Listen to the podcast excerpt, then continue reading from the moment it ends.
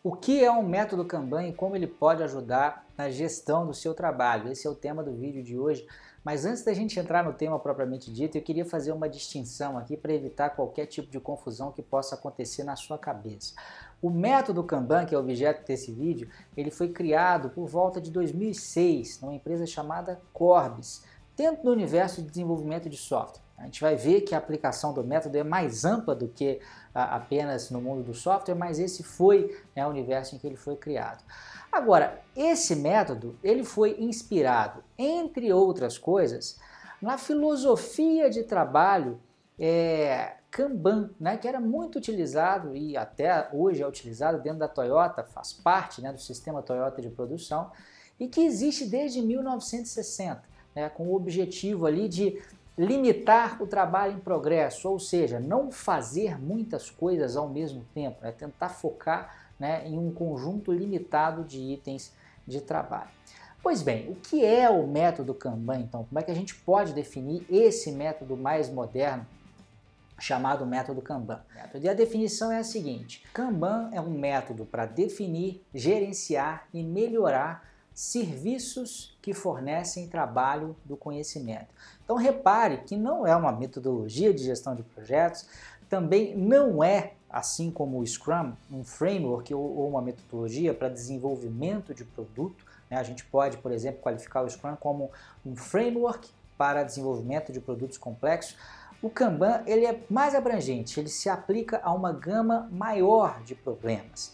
Né? Ele se preocupa em, lá no fim das contas, apesar de a gente dizer que ele serve para definir, gerenciar, o que ele quer é melhor, melhorar né, constantemente aí o serviço que vai entregar algum tipo de trabalho do conhecimento. Quando a gente fala em serviço, uma outra maneira de entender isso é melhorar um processo, um fluxo, né? Está é, é, tá muito intrincado, muito ligado aí ao conceito do Kanban, o conceito de fluxo de trabalho ou fluxo de valor, né? Então é, é exatamente esse fluxo de trabalho ou fluxo de valor que a gente vai melhorar continuamente, né? Para que esse trabalho do conhecimento entregue ele seja cada vez de melhor qualidade.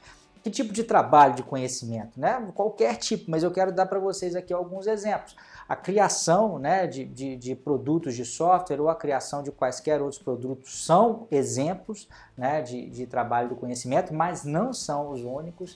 Uh, serviços prestados, por exemplo, por uma expressão chamada professional services, muito utilizada nos Estados Unidos, que normalmente a gente pode dizer que são os profissionais autônomos, né? serviços de arquitetos, serviços de advogados, serviços de profissionais aí da área de contabilidade, por exemplo, também é, é, tá, estão dentro aí dessa definição. E uma outra, um outro tipo de trabalho que entraria também são os esforços criativos, né? Essa é uma outra terminologia que eles utilizam. É, por exemplo, trabalho de profissionais uh, do marketing, né? seja relacionados aí, sejam relacionados ao marketing de conteúdo, que está muito em voga atualmente, né? a criação de vídeos, de conteúdos aí para as redes sociais, e também até profissionais de um marketing mais tradicional, né? a criação de peças publicitárias para televisão ou para rádio, qualquer coisa do tipo. Né? Então esse é um outro tipo de trabalho que também uh, pode ser melhorado aí pelo Kanban. Agora, como que o Kanban faz isso? Né? Como que ele faz para melhorar esses serviços, esses fluxos, esses processos? Na verdade, ele lança a mão de algumas práticas, não muitas, porque o Kanban não é muito prescritivo. Né? Ele tem um número de regras ou de práticas bastante reduzido se comparado, por exemplo, com outros métodos ou frameworks como o Scrum, por exemplo. O Scrum tem muito mais regrinhas a serem seguidas do que o Kanban. É, mas eu queria, dessas práticas que normalmente são utilizadas dentro do Kanban, é, listar aqui para vocês e mostrar né, o funcionamento de duas mais especificamente. São as duas primeiras citadas, eu diria que são as, aquelas fundamentais. Né? E essas práticas são visualizar o trabalho, né, um trabalho que normalmente ele é um tanto quanto intangível, porque a gente está lidando com o trabalho do conhecimento, então visualizar, ter clareza né, de como é que a gente divide esse trabalho e enxergar como é que esse trabalho evolui ao longo do tempo, essa é uma prática importante. E a outra prática, limitar o trabalho em progresso, ou seja, limitar a quantidade de itens que estão sendo trabalhados ao mesmo tempo, para aumentar o foco e aumentar a colaboração da equipe. O jeito mais fácil de vocês entenderem nessas duas práticas é eu mostrando um exemplo concreto e é isso que eu vou fazer agora. Vamos a um exemplo então de desenvolvimento de software, né, um serviço de desenvolvimento de software, para a gente ilustrar a utilização daquelas duas práticas, né, de visualizar o trabalho e limitar o trabalho em progresso. A visualização do trabalho se dá por meio de um quadro Kanban, que está em inglês, né, Kanban Board. É, e nesse quadro, o que, que a gente faz? A gente define as diversas etapas pelas quais é, um, um determinado item sendo trabalhado passa. Né? Então, dentro do desenvolvimento de software, a gente pode enxergar cada um desses post-its aqui como sendo uma funcionalidade sendo construída. Né? E essa funcionalidade, ela, em princípio, ela está aqui num backlog de produto, ela é escolhida, por exemplo, uh, uh, para é, iniciar um desenvolvimento, então ela fica no a fazer aqui. A partir do momento em que ela de fato inicia o desenvolvimento, ela vem para essa coluna doing, que, né, fazendo o desenvolvimento. Finalizado o desenvolvimento, ela fica aqui em done, quer dizer, o desenvolvimento foi feito, ela está pronta para começar a testar. Aqui no teste, né, tem o testando e o testado. E depois, finalmente, a gente tem a etapa aqui que está em deploy, né, quer dizer, está sendo colocada em produção até que chega né, na, na, última etapa ali completada.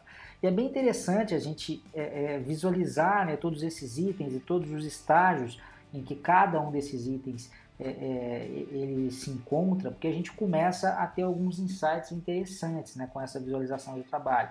Por exemplo, vamos supor né, que a gente tivesse um conjunto muito grande né, de post-its aqui em Dawn. Então, assim, a gente tem de repente uma quantidade pequena nas outras raias, mas aqui começa a se acumular uma quantidade muito grande. Isso é sinal que de repente aqui em teste está faltando gente. Quer dizer, não, não, aqui a gente tem um gargalo, a gente não está conseguindo dar vazão é, a esse trabalho. Esse é um insight, por exemplo. Ao visualizar também, uma prática comum é a gente colocar em cada um dos itens é, uma, por exemplo, uma data de início, logo que ele é, começar, né, aqui no, no, no, processo de desenvolvimento, e uma data de fim né, em cada um dos itens quando ele chegar na última etapa do processo. Com isso, a gente vai ter para cada post-it, para cada item sendo trabalhado, uma quantidade de dias gastos né, durante o desenvolvimento. E se a gente tiver isso para um conjunto relativamente é, grande de itens, a gente começa a ter algumas estatísticas do tipo, não, o tempo médio que leva para um item percorrer né, todo esse quadro aqui é, por exemplo, de 18 dias. À medida que a gente vai tendo esta e outras estatísticas, a gente começa a aumentar a previsibilidade.